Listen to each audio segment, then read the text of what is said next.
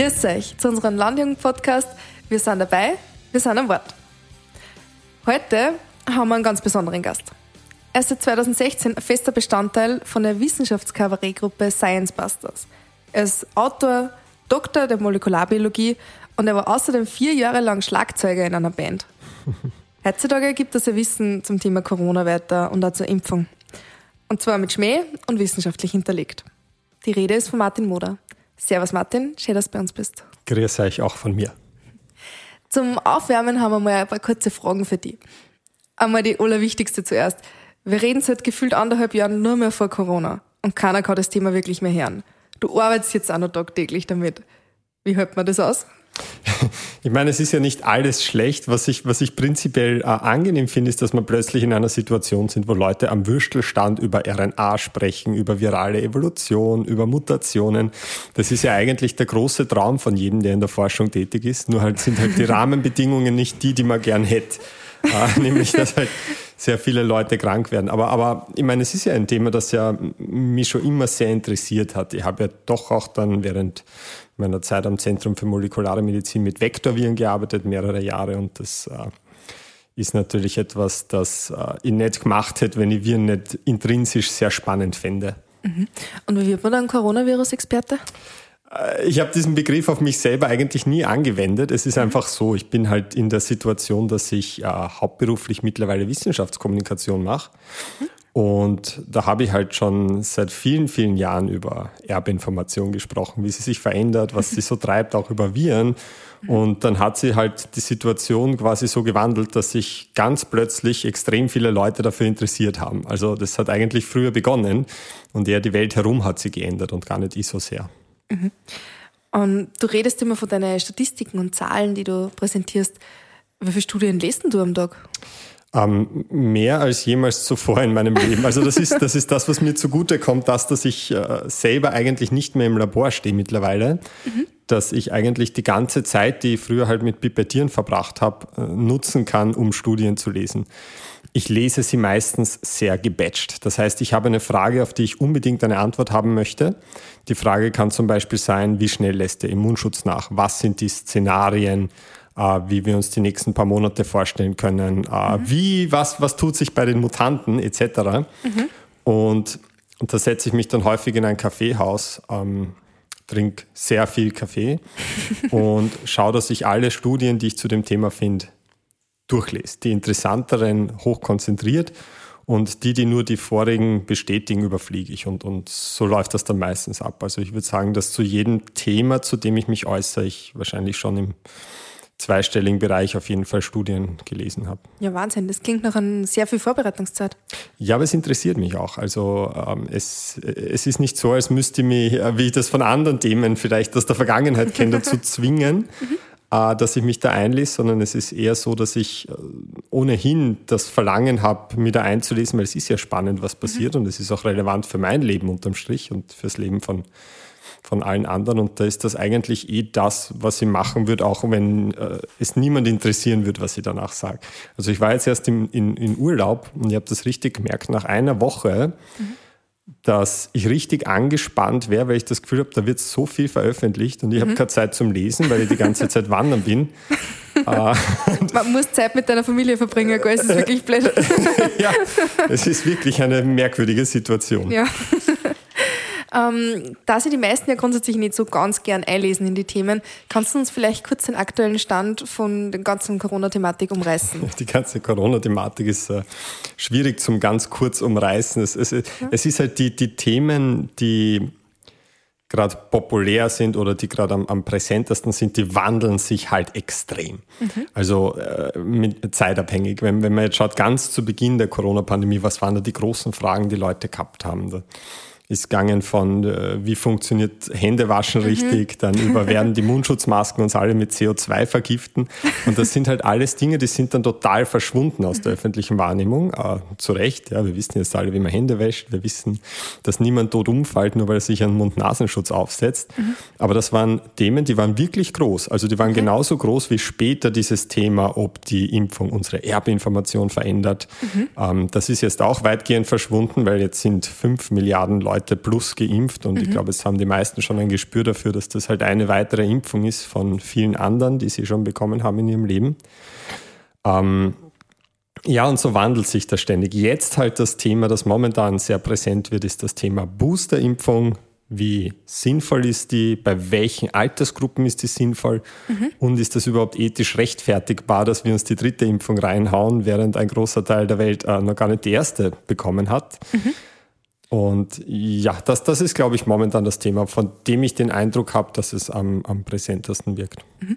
Zu dem Thema würde ich gerne ein bisschen später noch zurückkommen. Grundsätzlich haben wir bei unseren Landjugendmitgliedern zum Beispiel über Instagram, aber auch bei Science Talks Fragen abgefragt, die es einfach brennend interessieren und wo es von dir gerne persönliche Antwort drauf hätten. Und die würde ich gerne einfach mal eingehen mit dir.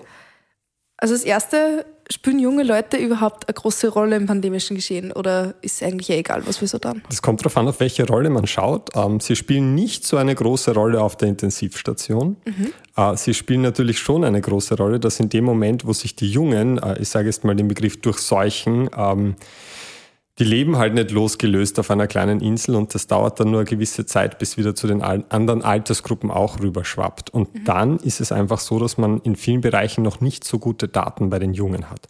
Zum Beispiel dieses elendige Thema Long Covid, mhm. äh, wo ich persönlich auch schon Leute getroffen habe, mit denen ich wirklich, wirklich nicht tauschen kann. Also äh, möchte. Also wir schauen, wir schauen da immer nur auf die auf die Hospitalisierung und die Todesrate, aber ich möchte auch nicht zu denen gehören, die dann ein halbes Jahr lang äh, Schwindelgefühle haben, sie nicht konzentrieren können. Und mhm. also das ist wirklich nicht schön. Ich kenne jemanden, der kann seinen Beruf als äh, Blasmusiklehrer nicht mehr ausüben, weil seine Lunge das nicht mehr mitmacht mhm. und so. Also das sind Dinge, die werden, wenn die Pandemie dann so langsam zur Neige geht, äh, zu Ende geht und in ja. die Endemie übergeht, dann mhm. werden das, äh, dann wird uns das noch lang begleiten und da müssen wir jetzt natürlich vorsichtig sein. Mhm. Ähm, gibt Studien dazu, inwiefern die Impfung vielleicht Long-Covid-Fälle verhindern kann? Es gibt schon ein paar Studien dazu, kleinere und größere. Prinzipiell, man kann Long-Covid bekommen, auch als Geimpfter. Okay. Das hat man zum Beispiel in Israel relativ früh schon gesehen. Allerdings die Chance, dass das passiert, mhm. und es ist immer so was Graduelles mit all diesen Fragen, ist deutlich reduziert. Mhm. Ähm, also jetzt gibt es eine Arbeit aus ich glaube sogar aus Österreich und jetzt seit neuestem auch eine, die man mit Hilfe einer App durchgeführt hat, die alle zeigen, dass im Fall einer Durchbruchsinfektion, wie man sagt, also wenn ich mich als Geimpfter trotzdem symptomatisch infiziere, die Chance auf Long-Covid in etwa halbiert ist. Okay.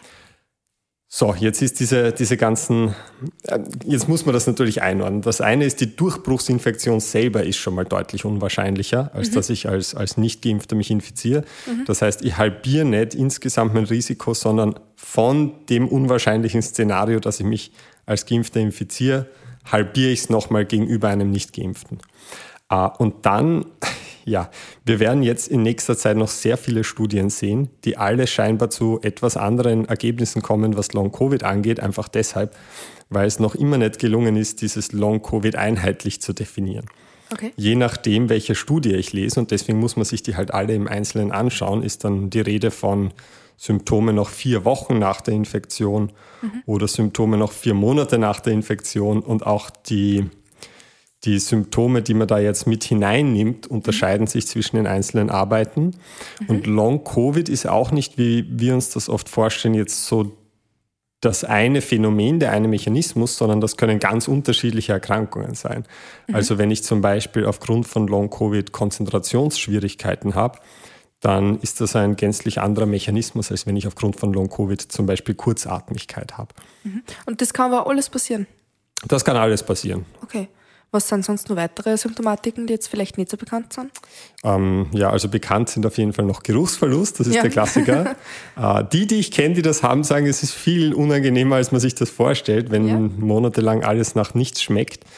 Ähm, Schwindel ist eher selten, äh, aber ich glaube, die, die Hauptpunkte habe ich schon genannt, also Erschöpfung mhm. und Konzentrationsschwierigkeiten. Mhm das sind die Dinge, die Leute meistens äh, am, am ehesten belasten. Also das ist das, was man dann als Chronic Fatigue Syndrome bezeichnet. Mhm. Und man weiß halt nicht wirklich den Mechanismus. Man mhm. hat ein paar Vermutungen. Ja. Also man weiß zum Beispiel, dass im Nervengewebe zum Teil das Virus sich länger halten kann als zum Beispiel im Rachen oder in der Lunge. Mhm.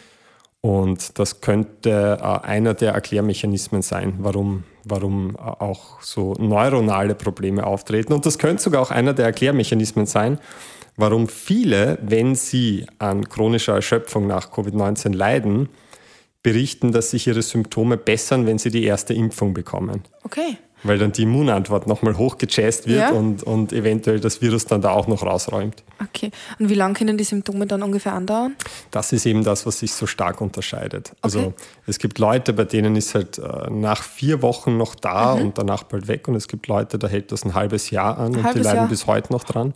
Mhm. Ähm, es ist nichts, was man nur von Covid-19 kennt, aber mhm. es ist doch etwas, das im Vergleich zu anderen Erkrankungen, die in dieselbe Kategorie fallen würden, hier deutlich häufiger aufzutreten scheint. Mhm. Wäre dann eine dritte Impfung als Auffrischung und einfach auch nochmal als Prävention für die, die eventuell sonst einen Impfdurchbruch haben könnten, nicht die beste Wahl? Also man kann es sicher so zusammenfassen, alle, die eine dritte Impfung bekommen, werden ihren Immunschutz nochmal verbessern. Mhm. Das wird sicherlich so sein. Die Frage ist, bei wem wird das notwendig sein? Mhm. Weil man muss, man muss ein bisschen unterscheiden. Zum Beispiel, wir wissen, dass bei jungen, gesunden Erwachsenen, wie wir das hier alle sind, mhm. die Impfstoffe unfassbar wirksam sind. Mhm. Auch gegen die Mutanten, die wir jetzt so beobachten. Mhm. Und zwar insbesondere, wenn wir auf schwere Verläufe schauen. Das ist ja eigentlich das Ziel. Das Ziel ist ja nicht, dass ähm, dass wir nie in unserem Leben diese, diese Krankheit oder, oder das Virus bekommen können. Das mhm. Ziel ist, dass wenn wir dieses Virus mal bekommen, wir es im Idealfall gar nicht merken. Es haben mhm. ja unter den Geimpften, äh, ich glaube, die Hälfte, wenn nicht sogar mehr, einen asymptomatischen Verlauf. Mhm. Oder dass, wenn wir es merken, dass halt ein paar Tage im Hals kratzt, wieder heimbleiben, uns vielleicht sogar auch ein bisschen grippig kurz fühlen, aber dann passiert ja etwas. Ja, wenn mhm. ich jetzt zwei Impfdosen bekomme, ja, dann, dann baue ich viele verschiedene Schutzbarrieren auf. Ja, da mhm. habe ich auf meinen Schleimhäuten zumindest anfangs Antikörper, nämlich das IgA. Mhm. Ich habe in meinem Blut Antikörper, das IgG, und ich habe dann auch noch eine zelluläre Immunantwort, so T-Zellen und B-Zellen. Und wenn es jetzt um diese Auffrischungsimpfung gibt, äh, geht, dann, dann muss man sich überlegen, welche dieser Schutzbarrieren sind es denn wert, erneuert zu werden, weil ja. wir wissen von den Antikörpern auf den Schleimhäuten, von dem IgA, mhm. das hält nicht sehr lang. Ja, das wird mhm. wahrscheinlich nach zwei Monaten bei fast allen wieder weg sein. Okay. Und dann steigt aber wieder, weil das quasi die erste Schutzbarriere ist, da fällt ja das Virus direkt drauf, dann steigt wieder die Chance, dass ich mich infizieren kann. Ja? Mhm. Aber ohne jetzt notwendigerweise zu erkranken, also ohne was okay. zu merken.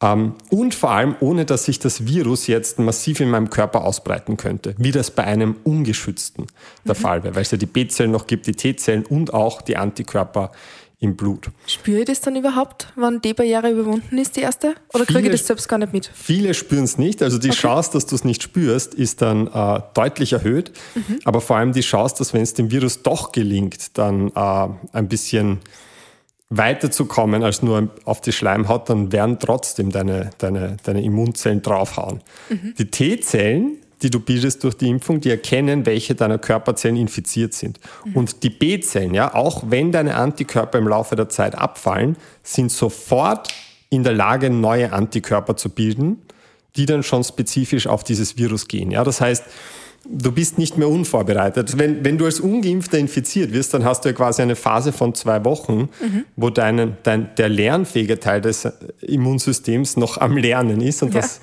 und immer hinterherläuft. Aber das ist überwunden, mhm. sobald du einmal geimpft bist. Ähm, das heißt, was wollen wir mit der Boosterimpfung erzielen? Wenn ich jetzt eine Boosterimpfung bekomme, also eine dritte Impfung, dann werden nochmal die IgA-Antikörper auf meinen Schleimhäuten da sein und ich werde zumindest einige Zeit wieder vor leichter Infektion auch geschützt sein. Mhm. Aber wir haben momentan keine Hinweise darauf, dass der Schutz vor schweren Verläufen überhaupt abnehmen würde. Okay. Zumindest bei gesunden Erwachsenen. Das heißt, da ging es dann eher wirklich um die leichten und asymptomatischen Verläufe. Und da muss man sich schon fragen, ob das ähm, ein Arzneimittel überhaupt rechtfertigt, vor allem mhm. wenn es einen globalen Engpass geht. Mhm. Anders sieht es aus bei Leuten, die alt sind. Mhm. Und da rede ich jetzt so Richtung Kategorie Altersheim vor allem. Okay. Bei denen weiß man, dass der Immunschutz, den man durch die Impfung aufbaut, von Anfang an nicht so stark ist wie bei Jüngeren mhm. und dass dieser Immunschutz auch schneller wieder sinkt. Einfach weil deren Immunsystem nicht mehr so reaktiv ist. Und da sieht man zum Beispiel schon, wenn man, wenn man da jetzt schaut, wie viele dieser Leute haben noch neutralisierende Antikörper ein halbes Jahr nach der Impfung, mhm. dann sieht man, dass das circa 60 Prozent sind ja, in mhm. Altersheimen. Ja. Bei gesunden jungen Leuten, also Leuten, die Krankenhausmitarbeiterinnen und Mitarbeitern, sind es fast noch alle, die solche Antikörper haben. Okay. Und da wird man schon äh, zu dem Schluss kommen müssen, dass ab einer gewissen Altersklasse das sinnvoll ist. Man, es haben bei uns als Boosterimpfung in Frage kommen ja der BioNTech-Impfstoff und der von Moderna. Mhm. Beide haben schon Daten geliefert, die zeigen, dass die Antikörper nochmal ordentlich nach oben gehen, also auch die Antikörper, die gegen die Delta-Mutante wirksam sind. Mhm. Und was man zum Beispiel im Datensatz von BioNTech gesehen hat, ist, dass dieser Zugewinn an Abwehrmechanismen, sage ich mal, also Antikörper in dem Fall, bei Leuten zwischen 65 und 85 deutlich größer ist als bei Leuten, die jünger sind. Mhm. Das, das heißt, heißt heißt das praktisch, dass es am besten ist, man entscheidet das für jeden Fall individuell, ob die das brauchen oder ob sie eh noch so fit sind oder sollte man das dann gleich für ganze Altersklassen herführen? Man könnte es wahrscheinlich auf individueller Ebene zu einem gewissen Grad. In Wirklichkeit aus so einer Antikörpertiterbestimmung kann man nicht so wirklich ableiten momentan, wie mhm. gut dann der Immunschutz noch ist. Okay. Das heißt, es wird sich wahrscheinlich einfach darauf hinauslaufen, dass man sagt, ab der Altersklasse, und ich glaube 65 ist jetzt so der grobe Grenzwert, den die meisten okay. Länder festlegen, mhm. macht es Sinn und dann kann man ja noch immer nach einem halben Jahr, wenn vielleicht auch dieser Impfengpass überwunden ist, mhm. reevaluieren, ob das für jüngere Leute auch sinnvoll ist oder mhm. ob wir in unserer Altersklasse quasi eh schon über den Berg sind, weil, äh, weil für uns der schwere Verlauf nach zwei Impfungen praktisch ausgeschlossen ist. Mhm. Also, Entschuldigung, praktisch ausgeschlossen möchte ich zurücknehmen, das ja. ist stark aber, aber so unwahrscheinlich, dass man jetzt nicht mehr von, von einer pandemischen Gefahr sprechen muss. Okay. Ähm, du sprichst davor, dass wir grundsätzlich einen Engpass von den Impfstoffen haben. Äh, allerdings hört man jetzt laufend in den Nachrichten, dass die Kapazitäten ausgebaut werden, dass es immer mehr Firmen gibt, die das produzieren, immer mehr Standorte von den Firmen, die das produzieren.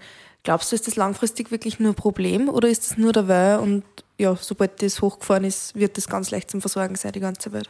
Ja, ich glaube schon, dass das jetzt ein Flaschenhals ist, weil ja. ähm, es ist ja nicht vorgesehen, dass alle Menschen der Welt jedes Jahr dann eine neue Boosterimpfung bekommen, mhm. sondern es ist vorgesehen, dass wir quasi jetzt einmal diesem Virus quasi die Zähne ziehen mhm. äh, und verhindern, dass es in der Lage ist, in so kurzer Zeit so viele Leute anzustecken mhm. und vor allem diese Leute dann auch noch so krank werden zu lassen. Das ist das, was wir meinen, wenn wir sagen, von einer pandemischen in eine endemische Phase eintreten. Mhm. Sobald alle Leute einen gewissen Immunschutz haben, und der muss gar nicht perfekt sein, ist die Situation eine ganz andere. Und dann wird sich zeigen, ob es abseits von Hochrisikogruppen wie sehr alten Leuten oder Immunsupprimierten mhm. überhaupt notwendig ist, dass man dann noch hinterher boostet. Weil wenn ich jetzt schon mal geimpft bin ja, mhm. und das Virus und ich infiziere mich mit dem Virus, das ist ja quasi wie eine Boosterimpfung. Also mhm. das, da fährt sich ja jeder Aspekt meiner Immunantwort wieder hoch. Mhm. Und dann bilde ich auch noch zusätzlich etwas, nämlich ein lokales Immunsystem auf der Schleimhaut. Also da gibt es nicht nur, dass das quasi über die Lymphknoten und übers Blut geht. Ja. Es gibt auch so lokale Immunsysteme. Und dann äh, wird es hoffentlich, oder das ist zumindest das Szenario, das man annimmt, so sein, dass man sich alle paar Jahre mal mit diesem Virus infiziert. Mhm im Idealfall gar nichts davon mitbekommt, in manchen Situationen halt leicht kränklich wird, äh, so wie das momentan mit den vier saisonalen Coronaviren auch ist. Also wir haben ja Coronaviren, mit denen stecken wir uns alle paar Jahre an, mhm. äh, seit wir auf der Welt sind und haben dann halt eine Erkältung, haben da noch nie groß Gedanken verschwendet, einfach weil wir da nicht ungeschützt sind. Mhm das ist natürlich die Situation, in die wir da auch wollen. Aber da sind wir halt erst dann, wenn alle so weit einen Immunschutz haben, dass man nicht mehr mit diesen schweren Verläufen in diesem Ausmaß rechnen muss. Mhm. Wenn man das so zuhört, kommt man ja direkt das Gefühl kriegen, dass Impfen eigentlich eine gute Sache war. ja, darauf läuft es äh, interessanterweise meistens heraus, wenn man, wenn man über die Impfung lang genug nachdenkt. Da sind sich ja grundsätzlich nicht alle einig. Also es wollen ja jetzt nicht alle impfen gehen. Wie findest du, sollte man mit dem im Bekanntenkreis umgehen, wenn man einfach Impfgegner dabei hat? Ja, das kommt, da muss man sehr aufs Detail achten, weil es ist ja nicht jeder, der sich nicht impfen möchte, ein Impfgegner. Mhm. Es gibt die ganz unterschiedlichen Motivationen. Es gibt Leute, die vielleicht einfach Angst vor der Spritze haben. Da gibt es jetzt Daten aus England, die nahelegen, dass das vielleicht sogar 10 Prozent derer sind, die oh, sich wow. nicht impfen lassen möchten. Und dann ist wieder die Frage, wenn es bei jemand einfach die Angst vor Spritzen ist, äh, kommuniziert die Person das dann auch so? Mhm. Oder ist es nicht viel, wie soll ich sagen, wenn das jetzt zum Beispiel ein Mann ist, ist es nicht viel maskuliner eher zu sagen, ich lasse mich nicht impfen, weil äh, ich vertraue der Regierung nicht. Das verwechseln auch viele interessanterweise, dass sie Politik mit der Sicherheit der Impfung gleichsetzen. Mhm. Oder, oder, oder dass sie sagen, ähm, ja, das ist nicht lang genug getestet und so. Also man kann sich nicht darauf verlassen, dass Leute, die sich nicht impfen, wirklich immer kommunizieren, was tatsächlich der Grund ist. Mhm. Ähm, und dann gibt es auch einfach viele, die verunsichert sind aus unterschiedlichen Gründen. Mhm. Und da ist wahrscheinlich wichtig, dass man sich einfach genau anhört, was diese Gründe sind, weil solange solange das alles so diffus und nebelig ist, ist meine Wahrnehmung. Solange jemand sagt, ich möchte mich nicht impfen lassen, weil, weiß ich nicht, ich vertraue den Impfstoffen nicht, mhm. dann gibt es nicht viel zu bereden, weil dann habe ich nichts Konkretes, äh, ja. das man bereden könnte. Ja. Aber wenn jemand sagt, ich vertraue den Impfstoffen nicht, weil ich habe gehört, die machen unfruchtbar, mhm. dann hat man da ganz konkret eine Behauptung, auf die man eingehen kann, zu der es auch wirklich gute Informationen gibt, mitunter meine Videos, wo ich erkläre, warum da überhaupt nichts dran ist und woher dieses elendige Gerücht kommt, dass man schon so vielen Impfstoffen in der Vergangenheit auch versucht hat anzuhängen. Ähm, und sowas kann man dann besprechen und so kann man dann auch Leuten diese Ängste nehmen. Das sind aber keine Impfgegner, zumindest mhm. keine, wie ich sie definieren würde. Mhm. Richtige Impfgegner ähm, sind wahrscheinlich schwer zu erreichen. Aber ich, ich weiß nicht, wie groß dieser Prozentsatz ist. Also wenn es mhm. Wenn es jetzt um Leute geht, die äh, sagen Corona-Diktatur und das ist alles nur erfunden, um uns irgendwie fertig zu machen oder mhm. das Virus ist nur ein Schnupfen, mhm. da gibt es ja alles Mögliche bis hin zu 5G und Bill Gates weiß Gott was alles. Ja. Da fürchte ich, ähm, vor allem wenn Leute das so klar nach außen kommunizieren, mhm. da fürchte ich, da kann man nicht viel machen. Okay. Weil allein schon, was das für meine Identität bedeuten würde, wenn ich mich plötzlich dann ändern müsste und sagen, ich glaube, ich bin falsch gelegen mit Dingen, die ich so laut und direkt kommuniziert habe, das würden die wenigsten wegstecken. Das heißt, meine Erfahrung ist, wenn Leute verunsichert sind, wenn es Dinge gibt, die sie, der, der sie an der Impfung noch nicht ganz trauen, dann kann man oft mit denen reden. Und dann ist, mhm. glaube ich, ganz, ganz wichtig, dass man zuhört und nachfragt, warum glaubst du das? Warum Warum glaubst du dem einen Video, das der wer auf WhatsApp gesendet hat, mehr als den Leuten, die seit 20 Jahren an Coronaviren forschen? Mhm. Ähm, aber wenn es wirklich um diesen radikalen Rand geht, dann glaube ich, ist wirklich das Beste, dass man wenn einem an der Freundschaft was liegt oder an dem Familienverhältnis, dass man wirklich klar ausspricht, ähm, lass uns dieses Thema bitte nicht mehr, mach was du willst, mhm. lass uns dieses Thema bitte nicht miteinander bereden, weil es wäre schade drum, wenn die Pandemie, die eh schon schier ist, dann äh, die Familie auch noch zerreißt. Mhm. Also du empfiehlst gegenseitigen Respekt. Zu einem gewissen Grad. sagen, wir so, sagen wir so, ich empfehle es, ich sage nicht, dass ich mich selber immer dran halte, aber, aber ich glaube, es wäre das Richtige in, in, in vielen Situationen. Okay. Das ist ja dann schon der perfekte Übergang zur nächsten Frage. Ähm, wie viele Stunden nach der Impfung ungefähr tritt der Tod ein? also laut diesem komischen Wendler und seiner Telegram-Gruppe hat man eh bis September Zeit und der ist ja noch ein bisschen. Okay, sehr gut. Das heißt, ich kann ein paar da gut leben. ja, also ich würde sagen, leb, leb jeden Tag, als wär's der letzte und wenn ich die Impfung dann umbringt, hast du auch nichts verloren. Dann hast, bist du zumindest gut vorbereitet gewesen. Okay. Und die zweite Frage in die Richtung habe ich eigentlich total praktisch gefunden. Ähm, wie genau ist denn das jetzt mit den Mikrochips? Wenn ich jetzt noch fliegen mag, schlagt das auch im Metalldetektor oder nicht?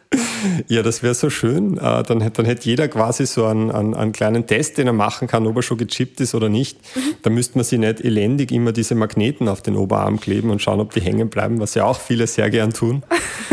ähm, ich habe da mal ein Aufklärungsvideo gemacht, ein zweisekündiges, wo ich eine Colaflasche aufmache und mir äh, den Stöpsel auf die Stirn pick und der ist auch haften geblieben. Also es gibt es ist arg, was die Impfung alles zu leisten vermag. Ja, Wahnsinn. Okay, naja, jetzt wo wir geklärt haben, dass wir wahrscheinlich nicht mehr lang leben, müssen wir fast ein wenig weiter da mit dem Podcast, dass wir die restliche Zeit gut nutzen. ähm, wann wir jetzt die Coronavirus-Genesenen theoretisch gleichstellen würden mit einer Impfung, dann wird das ja heißen, dass die genauso lange einen Impfschutz haben. Die Regierung erkennt das allerdings ja nur für sechs Monate und nicht für neun Monate wie mit der mhm. Impfung. Warum ist der Unterschied? Ich weiß nicht, was die Begründung ist, die die Regierung sagt. Man kann sich nur anschauen, wie sich das mit dem Impfschutz verhält. Mhm. Generell, wenn man sich die frühen Daten ansieht, dann schaut es so aus, als wären eigentlich die RNA-Impfstoffe, was Wirksamkeit betrifft, ähm, die Spitzenreiter. Mhm. Und danach würden quasi die Genesenen kommen. Und danach würden quasi die Genesenen kommen. Nur bei den Genesenen ist es so, dass diese Fehlerbalken gewaltig groß sind. Mhm. Das bedeutet, äh, unter denen, die genesen sind, sind welche dabei, die einen sehr guten Immunschutz haben. Und es sind aber auch welche dabei, die einen sehr schlechten Immunschutz haben. Und da ist viel mehr Variabilität als zum Beispiel unter den Geimpften, wo der Immunschutz relativ gleich gut ist. Mhm. So, und mittlerweile schaut es laut manchen Datensätzen so aus und ich würde das noch nicht so ganz final sagen, aber es wird zum Beispiel der Immunschutz bei Genesenen ähm, weniger schnell abfallen mhm. als zum Beispiel bei RNA-Impfstoffen. Ja? Ich glaube nicht, dass man das jetzt sicher sagen kann, ähm, aber es könnte natürlich sein, dass nach einer gewissen Zeit die dann in etwa auf einer Ebene sind. Jetzt ähm, gibt es aber auch Daten und die sind sehr, sehr klar, dass so ziemlich den besten Immunschutz, den man haben kann, sind Leute, die genesen sind und sich dann einmal noch haben impfen lassen. Mhm. Also die haben echt neutralisierende Antikörpertiter weit über nur Genesenen, weit über zweimal Geimpften. Äh, das heißt, das ist wahrscheinlich von allen Dingen, die man tun kann, das, was uns am weitesten bringen würde. Mhm. Das heißt, im Optimalfall habe ich praktisch zuerst Corona, dann lasse ich mich noch schnell impfen und dann bin ich safe.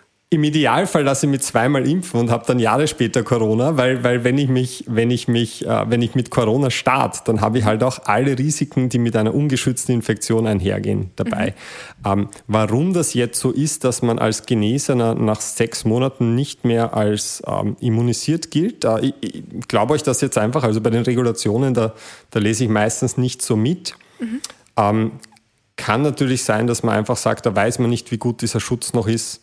Mhm. Ähm, ich weiß nicht, ob dann nicht nochmal re-evaluiert wird oder ist das, schon, ist das schon fix, dass man sagt, ab dann gilt er nicht mehr? Ähm, bisher ist so geregelt, ob sich das ändert, wissen wir jetzt mhm. auch nicht. Ja, weil das war immer meine Vermutung, weil zum Beispiel in Deutschland, da gab es auch das Ablaufdatum für die Wirksamkeit der Impfung mhm. und das war auch auf sechs Monate festgelegt, aber das mhm. wurde halt zu einer Zeit beschlossen, wo man gesagt hat, wir haben keine Ahnung, ob nach sechs Monaten noch ein Impfschutz da ist. Mhm. Und aus heutiger Sicht wissen wir aber, dass der Schutz vor schweren Verläufen sich quasi nicht ändert. Und okay. jetzt, jetzt bin ich eben gespannt, ob man dann nach sechs Monaten sagt, äh, da wird ein Booster nötig, was ich persönlich bei jungen Leuten überhaupt nicht annehme. Oder mhm. ob man sagt, passt, jetzt extenden wir die Deadline nochmal um sechs Monate und dann schauen wir wieder. Also, dass man es langsam verlängert, dass man auf Nummer sicher geht praktisch. Genau, damit man quasi eine, eine Opt-out-Strategie hat, wenn man jetzt draufkommt nach sechs Monaten, okay, der, der Impfschutz ist nicht so gut, wie wir gehofft haben, was ja, ja. zum Glück nicht die Situation ist, dass man zumindest sagen kann, ähm, jetzt haben wir euch nicht schon als dauerhaft äh, immunisiert, jetzt haben wir euch als dauerhaft immunisiert eingetragen und jetzt müssen wir aber wieder zurückrudern, sondern dass man zumindest sagt, bis dahin jetzt mal fix und dann schauen wir, wie es ausschaut, diese Pandemie. Äh, schützt die Impfung dann in ein paar Jahren auch noch? Also was zu erwarten ist. Man, man weiß natürlich nicht, weil jetzt haben wir erst ein Jahr, seit es die Impfung gibt. Mhm. Was zu erwarten ist, die Antikörperlevel, äh, die Schleimhautantikörper werden weg sein. Mhm. Macht nichts. Ähm, die Antikörper im Blut sinken anfangs recht schnell ab und pendeln sich dann so funktioniert es zumindest in aller Regel auf einem einigermaßen stabilen Niveau ein. Mhm. Da wird sich zeigen, wie gut das dann noch schützt vor leichtem Verlauf. Aber was den schweren Verlauf angeht, da sind vor allem die T-Zellen ausschlaggebend und auch die B-Zellen, die schnell wieder Antikörper produzieren.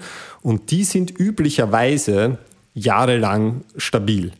Und das sehen wir auch jetzt, also bei den T-Zellen und den B-Zellen, da haben wir überhaupt keine Hinweise, dass die irgendwie verschwinden würden oder ähnliches. Mhm. Das heißt, worauf es wahrscheinlich hinauslaufen wird, ist Schutz vor schweren Verläufen. Bitte immer getrennt betrachten vor Schutz vor Infektion. Mhm. Und wir haben momentan noch keine Hinweise darauf, dass zum Beispiel neue Mutanten den T-Zellen entkommen könnten. Okay. Aber die, die Wirksamkeit, die lässt ja grundsätzlich mit der Delta-Variante noch. Das heißt, falls sie jetzt neue Mutationen entwickeln, ist dann die Möglichkeit gegeben, dass die Schutzwirkung einfach nicht mehr da ist? Die Möglichkeit ist theoretisch gegeben, mhm. ähm, aber das ist auch wieder etwas, das man nie binär betrachten kann, weil auch der Schutz vor schweren Verläufen hat sich bei Delta kaum verändert. Mhm. Und das hängt halt auch damit zusammen, dass Delta zwar den Antikörpern gut nicht gut entkommt, aber, aber besser entkommt mhm. als die ursprüngliche Variante, aber nicht den T-Zellen. Und den Antikörpern aber natürlich auch nicht vollständig, weil wenn man sich vorstellt, angenommen, ich hätte jetzt diese Struktur von dem Coronavirus, beziehungsweise des Spike-Proteins, mhm. wogegen sich ja die Immunantwort richtet bei den Impfstoffen, mhm. dann habe ich da viele Stellen an diesem Eiweißmolekül, wo Antikörper binden. Mhm. Und wenn da jetzt einzelne Mutationen auftreten, dann ändern sich ein paar Stellen in diesem Eiweißmolekül. Ein paar der Antikörper erkennen es hier dann nicht mehr, aber ich habe noch immer andere Positionen, wo die Antikörper binden können. Mhm. Das heißt, es ist immer so ein graduelles Sinken, was den Immunschutz angeht, mhm. aber niemals, äh, wie wir das bei Antibiotikaresistenzen bei Bakterien kennen, dass es schlagartig weg ist. Das ist ein gänzlich anderer Mechanismus. Ähm, und, und das muss man immer, immer wieder im Hinterkopf behalten, auch wenn wir über so ein graduelles Sinken sprechen, das betrifft symptomatische Infektion, das betrifft nicht zwangsläufig Hospitalisierung und Tod. Okay. Ähm, große Frage, die auch gerade noch immer wieder auftaucht, ist das Thema Israel. Mhm. Am Anfang sind sie ja ganz, ganz gelobt worden, weil ja das ist ein großes Vorbildland für uns und sie haben so hohe Durchimpfungsraten. Mittlerweile gibt es immer mehr Impfdurchbrüche und auch mhm. Schwierigkeiten. Mhm. Ähm, wie siehst du das Thema gerade? Ja, also prinzipiell aus heutiger Sicht ist es ja gar nicht mehr so relevant, ständig nach Israel zu schauen, weil mittlerweile haben wir da impftechnisch aufgeholt, was sehr positiv klingt. In Wirklichkeit ist es einfach so, dass die schneller früher stagniert haben und jetzt gucken wir beide so bei 60 Prozent äh, Vollimmunisierten herum. Äh, wenn wir jetzt schauen wollen, was abgeht, schauen wir lieber nach Dänemark und Spanien, ja, die über 70 Prozent drüber sind. Aber äh, Island, äh, Entschuldigung, Israel ist natürlich insofern interessant, dass die sehr viel früher begonnen haben zu impfen. Mhm. Das heißt, da kann man jetzt schon besser beobachten, wie sich der Impfschutz über längere Zeit verändert. Und da sieht man auch eh genau das, was wir eigentlich vorher besprochen haben, dass die Infektionsrate bei Geimpften dann langsam wieder steigt mit Monaten Abstand zur Impfung, dass aber der Schutz vor Hospitalisierung konstant bleibt bei etwa 90 Prozent. Also da mhm. hat sich nicht wirklich viel geändert. Mhm. Ähm, Separat betrachten muss man dann immer wieder sehr alte Leute, wo man eben sieht, der Immunschutz ist leider etwas schwieriger zu erreichen und da boosten sie jetzt schon nach und das wird sicher auch sinnvoll sein. Mhm. Israel ist aber auch insofern ein bisschen ein Ausnahmeland, weil dort der Abstand zwischen den beiden Impfstoffen durchgehend eher kurz gehalten wurde mit drei Wochen. Mhm. Das war in anderen Ländern nicht so. Bei uns war es phasenweise so, dann wieder fünf Wochen, dann wieder ein bisschen länger, dann wieder drei Wochen. Also da haben Leute ganz unterschiedliche äh, Dosen bekommen. Und mittlerweile weiß man zum Beispiel auch, dass ein Abstand von drei bis vier Wochen einen weniger starken Immunschutz bietet als ein längerer Abstand. Mhm. Das heißt, das ist auch etwas, wo man die Daten aus Israel nicht zwangsläufig mit denen anderer Länder gleichsetzen kann. Wie stehst du generell dazu, wenn man immer Vergleiche mit anderen Ländern ansteht? Ja, ich finde es notwendig und, und, und, und wichtig, weil man muss sich an irgendwas orientieren. Wenn wir jetzt zum Beispiel sehen würden, dass Dänemark äh, super dasteht. Die haben ja jetzt praktisch alles geöffnet, weil sie eine der höchsten Durchimpfungsraten, wenn nicht die höchste Durchimpfungsrate der Welt haben. Wenn man sieht, das geht bei denen gut, dann ist das natürlich was, das man sich in anderen Ländern ab diesem Prozentsatz dann auch ansehen kann. Ja, ist, steht noch offen, ja, also wird sich jetzt über den Herbst zeigen. Hängt auch darauf an, ob dann die nächste Mutante daher marschiert. ähm, man, muss diese, man muss diese Vergleiche natürlich machen, aber man muss schon auch immer bedenken, dass es immer viele Unterschiede gibt, die man wahrscheinlich nicht gerade im Kopf hat. Mhm. Ähm, ja. Abschließend würde ich dich nur gerne um deine Meinung bitten. Und zwar gibt es sicher den einen oder anderen Hörer, der noch ein bisschen verunsichert ist in Bezug auf die Impfung. Was würdest du am raten? Ja, wir sind halt jetzt in der Situation, wo man mit dem Vergrößerungsglas auf, auf alles schaut rund um diesen Impfstoff und äh, wir Menschen neigen halt dazu, wenn wir irgendwas sehen, was potenziell problematisch ist, dort dann ganz genau hinzuschauen und das ist eh auch gut und das ist richtig. Mhm. Nur wenn man die Impfung vergleicht mit in praktisch jeder Kategorie mit dem Nicht-Impfen und ungeschützt Covid-19 bekommen, dann schneidet die Impfung so viel besser ab, dass man eigentlich immer das als Referenz hernehmen muss. Ja, ich meine, wir, wir werden irgendwo durch diese Pandemie durchkommen. Ja, die Welt geht nicht unter. ähm, aber wir sind halt erst durch die Pandemie durch, wenn wir in dieser endemischen Phase sind und das heißt, wenn fast alle Antikörper gebildet haben.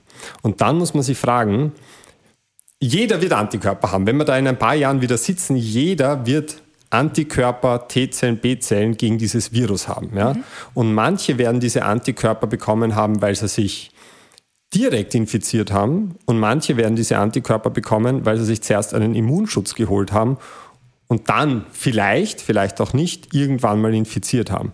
Unter denen, die sich direkt infiziert haben, werden viel mehr Menschen schwere Probleme bekommen mhm. ähm, und werden, die, die nicht mehr da sitzen, halt ab einer gewissen Altersklasse dann auch äh, versterben. Und das ist halt der Kontext, in dem man es immer sehen muss. Niemand entkommt diesen Antikörpern. Die Frage ist halt, möchte ich, dass mein Körper darauf vorbereitet ist und diese ganzen Schutzbarrieren vorher schon hat? Oder möchte ich das nicht? Und wenn ich jetzt nur auf diese seltenen Impfreaktionen schaue und Nebenwirkungen, die man, die man haben kann bei diversen Impfstoffen, ja, da muss man sich immer auch anschauen, wie hoch ist dieses Risiko, wenn ich mich nicht impfe und ungeschützt die Erkrankung bekomme. Und in praktisch jeder Kategorie ich glaube mit Ausnahme von kurzzeitig geschwollenen Lymphknoten und Gürtelrose, ist es so, dass ich ein viel größeres Risiko eingehe, wenn ich mich nie, nicht impfen lasse. Ja? Das heißt, es ist richtig, wenn man jetzt schaut auf Herzmuskelentzündungen äh, nach einer Impfung, was eine seltene Nebenwirkung ist, die eh praktisch immer äh, gut wieder ausheilt, aber niemand möchte es haben. Mhm. Das ist gut, dass man sich das anschaut, aber man muss sich auch anschauen, dass das Risiko auf eine Herzmuskelentzündung viel höher ist, wenn ich ungeimpft Covid-19 bekomme. Ja? Und in diesem Kontext, und ich weiß, das ist einer, der dem Bauchgefühl nicht sehr zuspricht, in diesem Kontext muss man all diese Überlegungen immer anstellen. Aber wie gesagt, das ist etwas, das gilt für Leute, die sich gern informieren und die sich gern, gern einlesen und nicht für Leute, die sagen, da kommt einer mit einem Mikrochip und dann steuern wir alle 5G. Also das ist, das ist eine Situation, da würde ich sagen, ich weiß nicht, bleib, bleib, bleib zu Hause, schau weiter Servus TV und mach dann einen schönen Abend. Das heißt, da die du ja für uns alle eingelesen hast, deine Entscheidung war klar für die Impfung. Genau, ja. Ich habe, ich habe meine Freundin vorgeschickt. Die ist ja, die ist ja Ärztin auf der Corona-Station ähm, mhm. gewesen während, während dem Peak der Pandemie und die ist gleich quasi am Tag nach der Zulassung der ersten Impfung, hat die sich sofort die Impfung reingehauen. Ich habe gesehen, die ist auch nicht umgefallen und dann bin ich halt, wie ich dann ein halbes Jahr später an der Reihe war, auch gleich marschiert. Okay. Naja, also wenn es so eine eindeutige Entscheidung ist, dann hoffe ich, können wir die Empfehlung genauso weitergeben. Herzlichen Dank fürs Zeitnehmen, lieber Martin. Danke für deine Erklärungen. Hoffentlich bis bald. Danke auch, hoffentlich. Ciao. Und da ist, liebe Hörer, danke fürs Zuhören und bis bald. Führt euch. Wir sind dabei bei der Landjugend von Österreich. Wir sind dabei. Wir sind dabei. Freunde für die